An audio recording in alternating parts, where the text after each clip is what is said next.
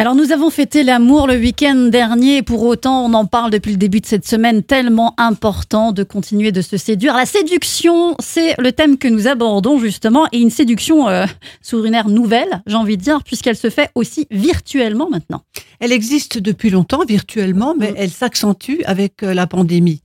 L'évolution informatique et depuis peu, avec la restriction des rencontres euh, physiques, Physique.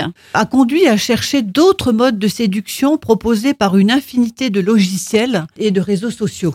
La particularité de ce mode de séduire est que l'on peut se constituer finalement un profil idéal selon ses goûts, même s'il ne correspond pas à la vérité. On peut gommer ses complexes, ses faiblesses et se présenter tout à son avantage. Bah oui.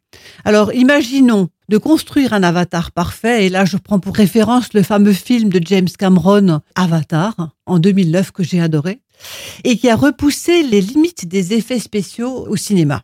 Alors je vous propose un petit exercice, Myriam. Repoussons nos limites, notre âge idéal, Mhm. notre physique, sans nos habituels complexes de poids, de taille, de nez, de fesses trop ou pas assez, etc.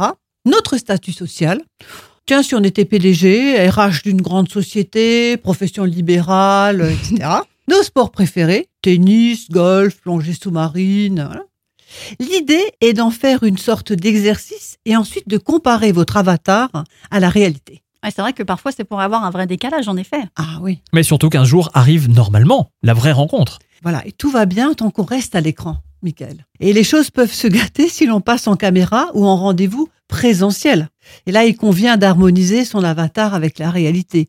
D'où l'importance de se confronter quand même assez rapidement au réel. C'est quand même mieux le physique, moi je trouve. Ouais, je Ouais, suis d'accord. ouais. C'est- rester dans le réel. Demain, Chantal, c'est vendredi et le vendredi, c'est le jour des conseils. Quelques conseils pour savoir séduire encore mieux.